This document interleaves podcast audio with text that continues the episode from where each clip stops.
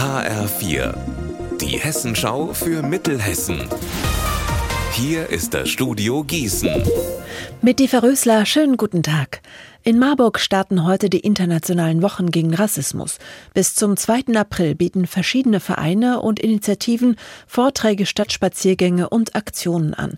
Anna Spieß, was genau passiert denn da in den kommenden Wochen? Also Hintergrund dieser Wochen ist, für die Themen Ausgrenzung und Diskriminierung zu sensibilisieren. Das Motto dieses Jahr, misch dich ein. Heute Abend um 19 Uhr geht's los mit Referaten darüber, welche Folgen die Machtübernahme der Nationalsozialisten hatten und wie Künstlerinnen und Künstler sich damals dagegen gestellt haben. Nächsten Sonntag beschäftigt sich ein Stadtrundgang mit dem Weltladen mit der Frage, inwieweit der Kolonialismus bis heute in Marburg präsent ist. Ende März soll ein Online-Workshop darüber informieren, wie man Verschwörungsideologien erkennt und sich davor schützen kann. Im Begegnungszentrum Kerner gibt es an mehreren Abenden Austauschmöglichkeiten, zum Beispiel zum Thema Migration oder Erkenntnisse aus dem Buch Rechter Terror in Hessen. Die Bürgerstiftung Mittelhessen zeichnet heute Abend fast 60 junge Menschen aus. Die engagieren sich alle ehrenamtlich in der Region. Darunter zum Beispiel Rettungssanitäter, Feuerwehrleute oder Flüchtlingshelfer. Keiner älter als 25 Jahre.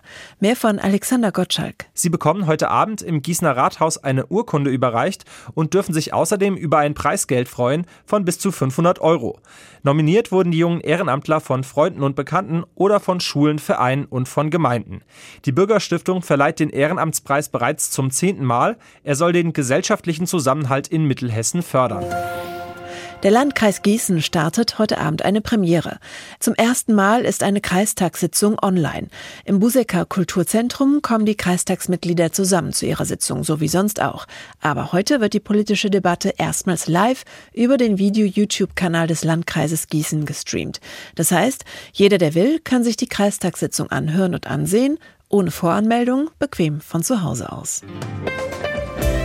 Unser Wetter in Mittelhessen. Heute ist es fast den ganzen Tag über bewölkt, aber es bleibt trocken. Es ist bei 11 Grad in Dillenburg und 14 in Wölfersheim ziemlich mild. Morgen wird es sogar noch wärmer, aber die Sonne bleibt hinter den Wolken versteckt. Ihr Wetter und alles, was bei Ihnen passiert, zuverlässig in der Hessenschau für Ihre Region und auf hessenschau.de.